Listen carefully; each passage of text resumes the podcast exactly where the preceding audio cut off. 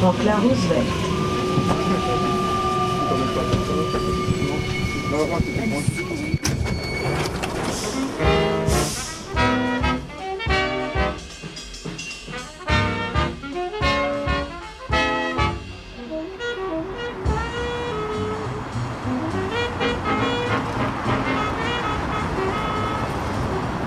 Oui, ce théâtre du rond-point s'appelle théâtre du rond-point.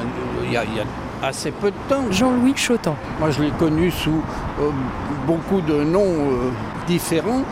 C'était un moment où on, on patinait, là. Ça s'appelait même quelque chose comme le palais de la glace. Il y avait des gens qui jouaient du jazz, là. Euh, C'était souvent du Nouvelle-Orléans, enfin, dans, dans les années euh, 50. Il y avait une boîte dedans à l'intérieur qui s'appelait Jazz à Gogo en 55. On a un peu oublié ça, mais je crois que c'est Michel Atnou, euh, excellent Michel Atnou qui jouait là. Alors donc, il y a, plus de 5, il y a 50 ans, plus de 50 ans. hein.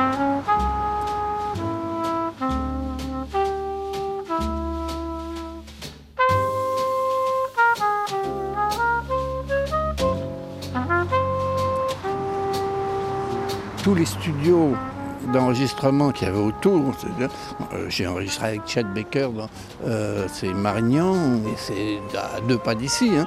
Et il y avait tous ces studios, euh, Washington, qui fonctionnaient à, plein, le studio de la Grande Armée, autant, où Miles Davis a enregistré Ascenseur pour l'échafaud, c'est à deux pas, on monte un peu là-haut.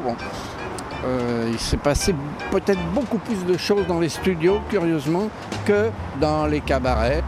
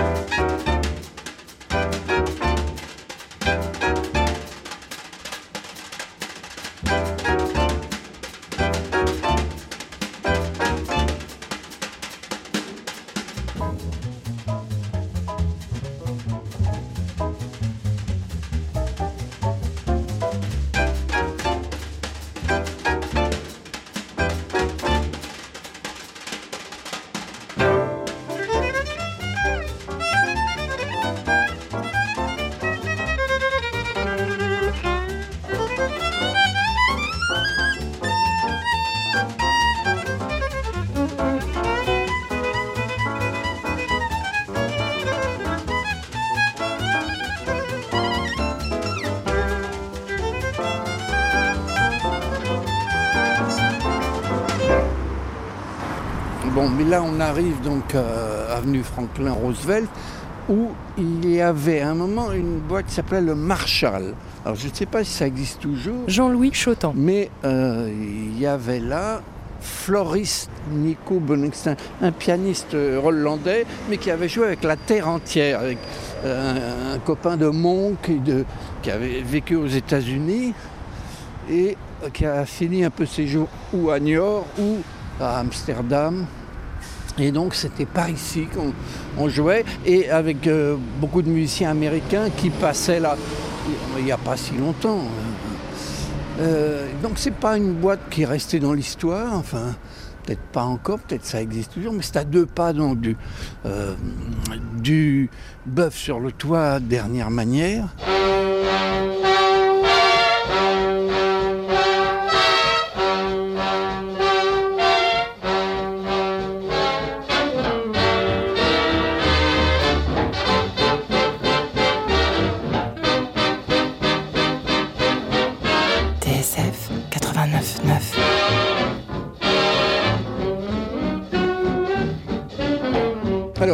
Sommes maintenant devant le 34 rue du Colisée. Alors, c'est l'endroit mythique par excellence, enfin, euh, même s'agissant de jazz, il s'est passé tellement de choses ici. Et curieusement, quand on regarde, on voit une, affiche, les week-ends gourmands des enfants, euh, un repas adulte, euh, et un, un repas enfant offert. Mais complètement à côté si on se dit mais est-ce que c'est ici vraiment le bœuf sur le toit?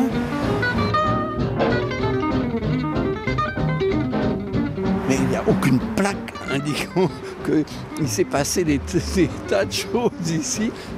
On, aurait pu faire peut-être un musée évidemment, mais là ça a été très important à toutes les époques. Alors aux, grandes époques d'avant-guerre, c'était une autre adresse. Mais même après, personnellement, euh, je suis venu souvent euh, jouer. Alors, c'était en matinée, l'été dansant, mais il y avait beaucoup de gens du jazz qui venaient là. C'était dans les années, je pas, dans les années 50 en gros. Il y a même eu des enregistrements faits avec euh, Henri Renault, Big Band, arrangement de Francis Bolland, etc. J'ai même eu l'honneur de jouer avec Eddie Barclay au piano. Bon, c'est des, des, souvenirs, mais moi je suis rien là-dedans, mais j'ai vu tout ce qui s'est passé ici. C'est quand même euh, sidérant euh, de voir que maintenant euh, c'est complètement gommé. Rien ne dit. Ah, il y a une photo de Jean Cocteau quand même là-bas. Hein Un poème d'opéra de Jean Cocteau dit par l'auteur. La toison d'or.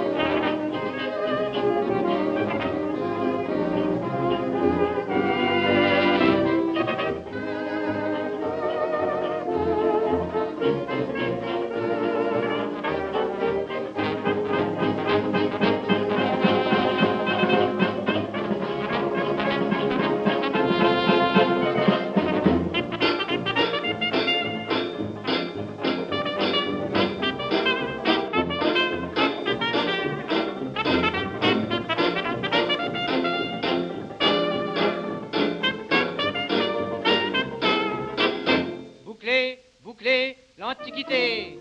La terre roulée, l'éternité.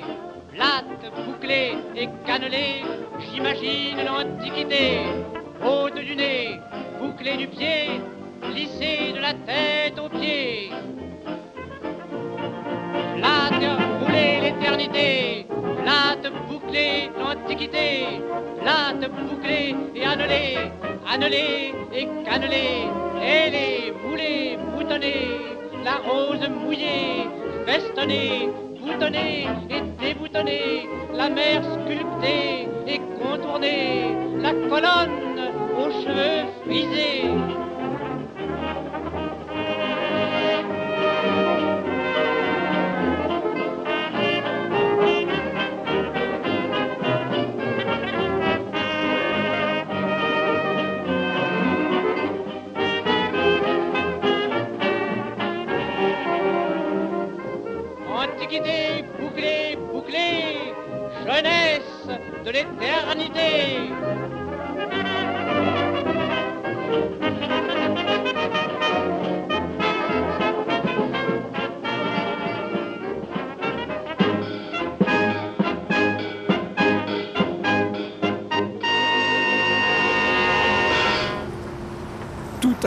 Tellement euh, changé. Jean-Louis Chotan. Euh, nous sommes là devant le 25 rue du Colisée et ça s'appelle le bouchon gourmand, mais c'était le living room, il me semble bien. hein.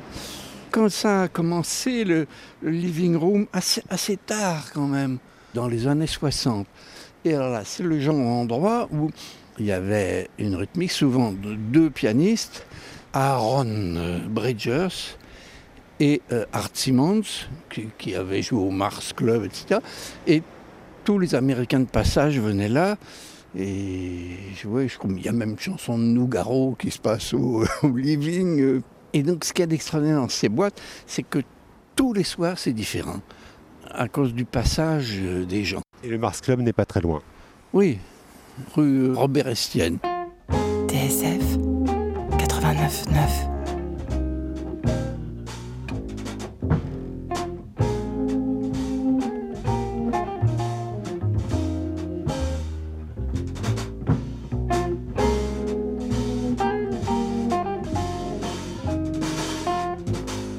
Mais ce sont des endroits pour moi un peu tristes pour quelqu'un euh, comme moi qui est de la rive gauche. C'est quand même très différent comme mentalité. Et surtout quelqu'un qui est habitué à habiter sur le Parnasse, comme moi, le mont Parnasse, avec les muses et, et Apollon et tout ça, et vous retrouvez là, un peu chez les riches, mais blaireaux un peu, moi quand même.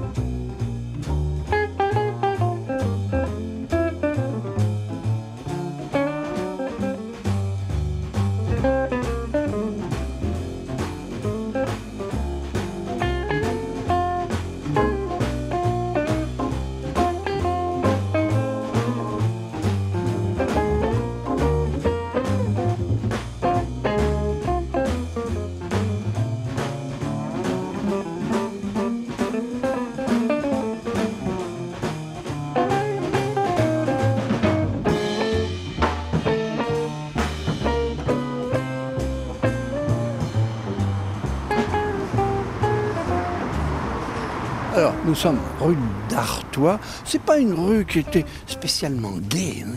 Euh, c'est assez. À part ce, magnifique. euh, je sais pas ce que c'est que ce bâtiment là, bon, pas. euh, peu importe. Donc, le Blue Note célèbre. Alors, on voit qu'il n'y a pas de place pour les voitures. Moi, je me souviens qu'à chaque fois qu'on venait au Blue Note, on prenait une voiture, on s'arrêtait devant, il y avait de la place toujours. Ça, c'est magnifique. Et alors, ben voilà, c'est, ça doit être euh, ça. hein. Alors, qu'est-ce que c'est? C'est une sorte de coffre-fort. Ah, c'est quand même un club. Tenue correcte exigée. Euh, à l'époque, tout le monde avait des tenues correctes. On n'exigeait même pas. On avait tous des cravates. hein. C'est quoi le nom du club? Alors, je ne sais pas, c'est totalement anonyme. Ah si, peut-être il y a un nom là En fait, vous savez ce que c'est? Non. C'est un club qui s'appelle la, la quatrième dimension. Et c'est une boîte de striptease. Ah Oui, à l'époque, je me souviens, on se, on se euh, déshabillait pas tellement. hein.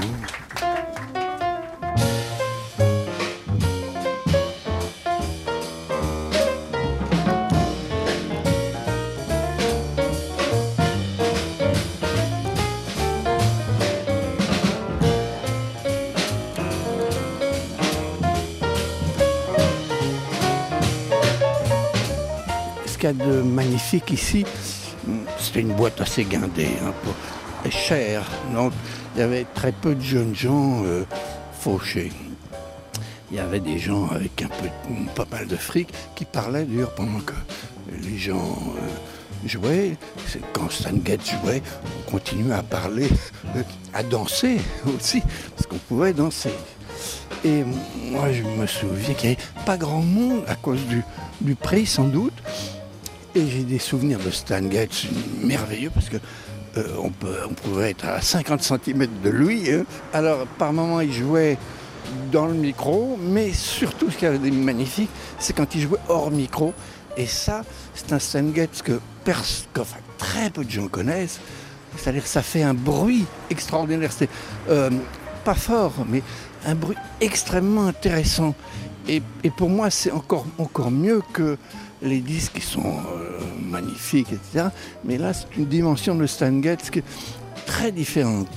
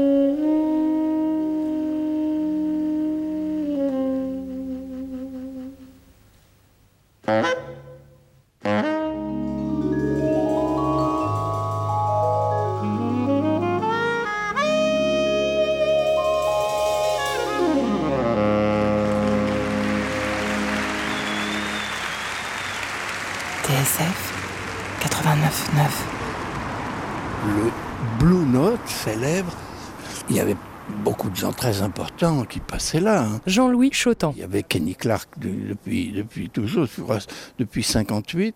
Euh, il y a eu Zoot Zims, il y a eu euh, plein de musiciens. Bud Powell, mais Bud Powell payait pas de mine parce qu'il était quand même assez. Il se tenait sur la banquette. C'était une boîte assez triste, curieusement. Euh, euh, guindée à la fois euh, gérée par quelqu'un que j'aimais beaucoup, Ben Benjamin, une merveille d'humour, etc. Mais il y avait un couple assez sinistre, c'est-à-dire euh, la sœur ou le frère, ou la belle-sœur, etc., qui eux géraient la boîte sérieusement, mais un peu trop sérieusement. Alors heureusement qu'il y avait Ben Benjamin.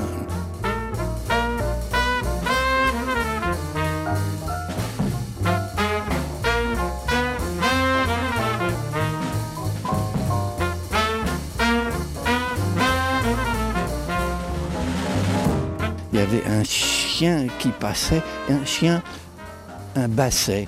Et il a dit, j'aime beaucoup les bassets parce que on peut leur donner un coup de pied comme ça, on n'a on n'a pas besoin de, de faire le gymnastique. Ça, c'est de l'humour à la Ben Benjamin. Et euh, alors, oui, Bertrand Tavernier a reconstitué dans un film, mais dans les films de Bertrand Tavernier, on se croit toujours à Lyon. hein. on, a, on a l'impression que le Blue Note, il, il- il était à Lyon quand, on voit. Mais euh, à sa décharge, il faut dire que le Blue Note n'était pas une boîte rigolote. hein. Il n'y avait pas comme à Saint-Germain euh, une effervescence intellectuelle, etc. C'est pas du tout une boîte intellectuelle ici. hein.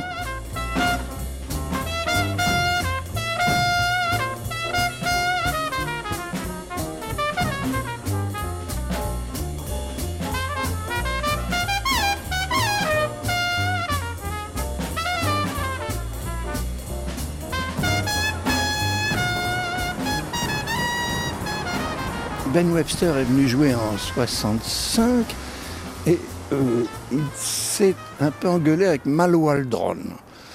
Et ça s'est pas très bien passé. On a dit oh, ben, si vous me prenez comme ça, vous n'avez qu'à aller voir ailleurs. Bon, alors il a fallu trouver quelqu'un pour remplacer Ben Webster. C'est tombé sur moi. Je ne sais pas trop pourquoi d'ailleurs. Mais enfin, moi, je suis resté là euh, pendant plus de quatre mois en 65. C'était une merveille de jouer tous les jours. Euh, Oui, mais à l'époque, bah, c'était très fréquent. Quand Kenny Clark est venu jouer là, il est resté, je sais pas, 8, 10 ans. Mais, mais c'était normal à l'époque. hein. Ou alors, il fallait vraiment euh, être très mauvais pour être viré.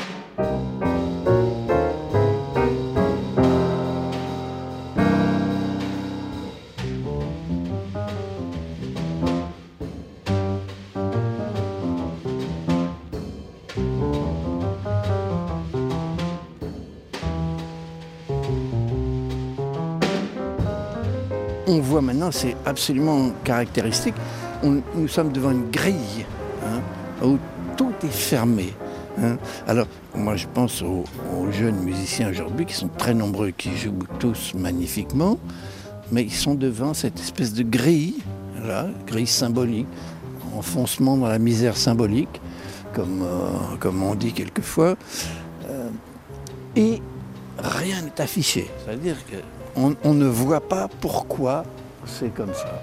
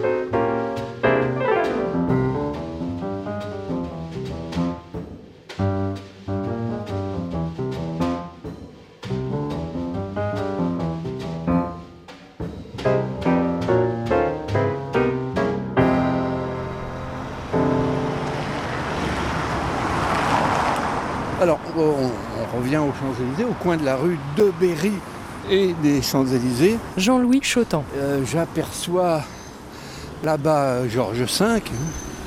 Et Georges V me fait penser à la cathédrale américaine. Alors, j'ai joué là et le son, une merveille, une réverbération naturelle magnifique. Alors, c'était en pensant à Aaron Bridgers. Il jouait dans ce quartier au Mars Club, euh, au, Living Room, etc. Mais il a eu la mauvaise idée de mourir il n'y a pas si longtemps. Et on a eu la bonne idée de me demander de jouer le long de son cercueil. Et j'avoue que j'ai eu euh, une grande émotion, mais aussi un, un vrai plaisir de jouer à côté de lui raide euh, dans son cercueil. Enfin, on ne voyait pas, la boîte était fermée. Et j'ai joué pour lui en pensant à, un de ses amants, qui était Billy Strayhorn. Et le son, et, j'ai beaucoup aimé Aaron Bridgers à, à cette occasion. C'était tout récemment.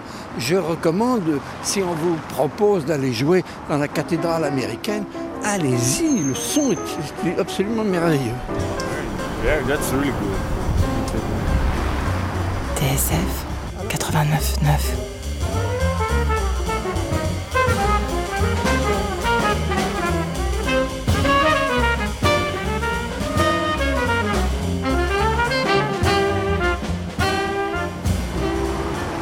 Alors le Lido, oui.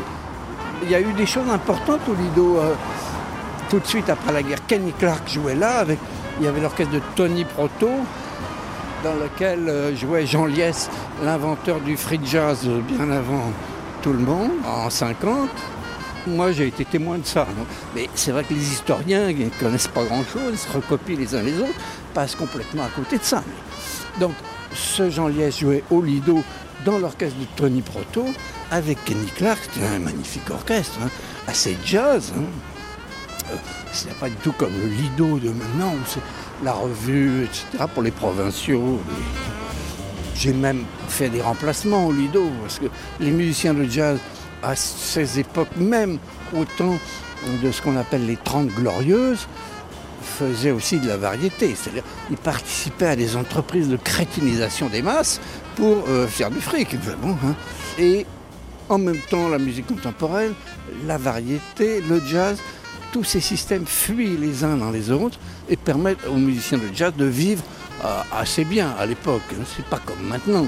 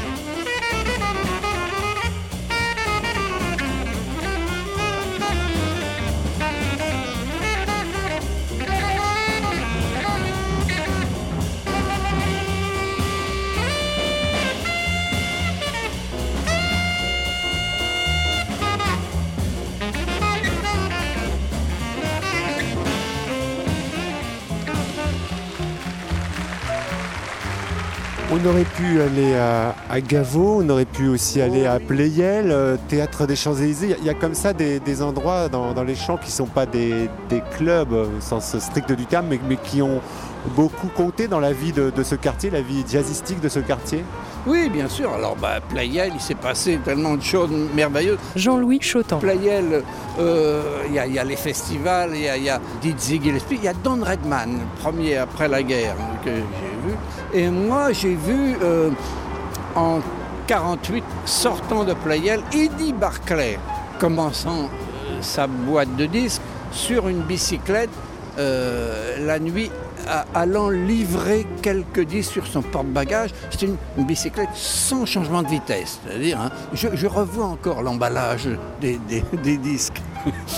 C'était avant qu'il ne s'installe à la Grande Armée. Il n'était pas installé, c'est dans un café, il y avait euh, Barclay Club, 83 avenue de la Grande Armée. Je n'ai jamais été là, mais euh, on en parlait pas mal, c'était un lieu branché. En conclusion, quel sentiment euh, vous a inspiré cette balade? C'est de voir que une, musique aussi importante que ça, quand on se promène sur les Champs-Élysées, on n'en voit pas beaucoup la trace. Et pourtant, euh, le jazz continue à vivre. Et je ne suis pas de ceux qui disent euh, Oh, l'histoire du jazz est achevée. Non, elle, n'est achevée que pour ceux qui ont intérêt à, à à- à voir le jazz achevé. Mais il arrive à survivre dans n'importe quelle condition, hein, parce avec tout ce qu'il y a de musiciens très intéressants sur toute la planète aujourd'hui. Mais alors, ils sont comme euh, mis entre parenthèses, ils ont apparemment disparu, mais ils sont là.